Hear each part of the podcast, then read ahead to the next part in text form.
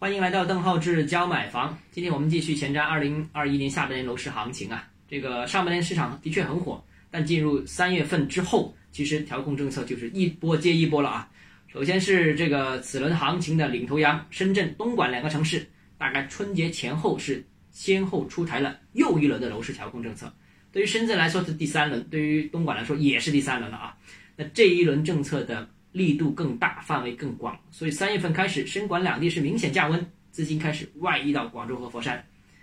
那随后，广州也在四月初和四月底接连出台了两批的楼市调控政策，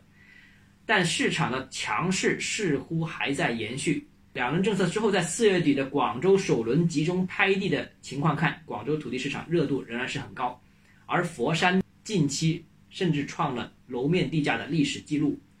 但全国性的调控政策仍然在升温，房贷利率也在不断提升，房贷额度也越来越趋紧张。总的看，广佛市场在五月份开始有点降温的迹象，虽然是降温，但温度还在，不是变冷，只是稍微没这么热而已啊。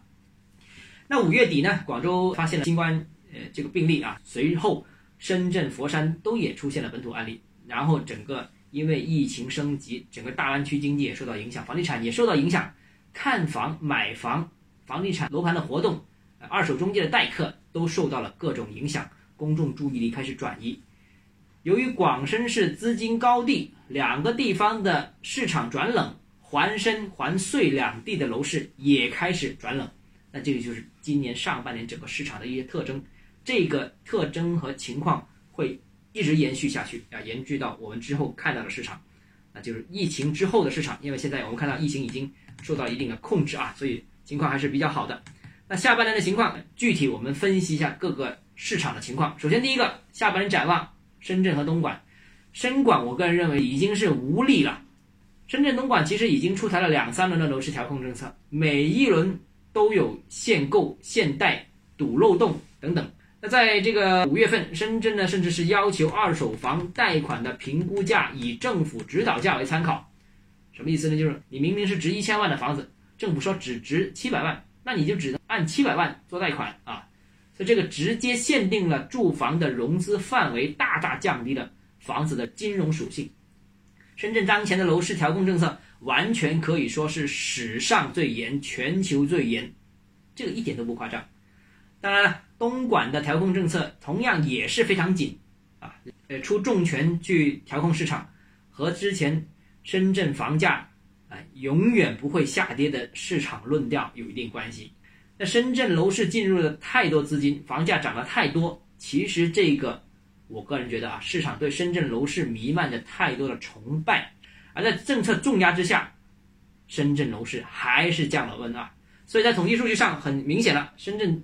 三轮调控政策之后，二手房深圳就从今年的三月份开始有一个明显的下跌，四月份直接腰斩，五六月份腰斩之后继续再腰斩，这个就不是简单的回调了，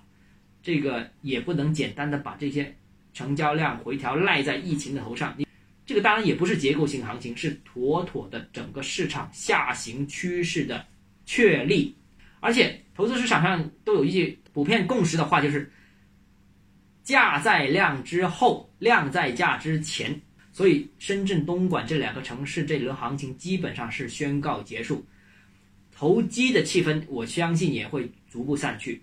而投资者而言就必须有足够的耐心，因为它进入了一轮中期的调整，这一轮调整的话肯定会伴随一定程度的房价回调。好了，关于深圳、东莞的市场，我们今天说到这里，明天开始说广州、佛山的行情。我们明天见。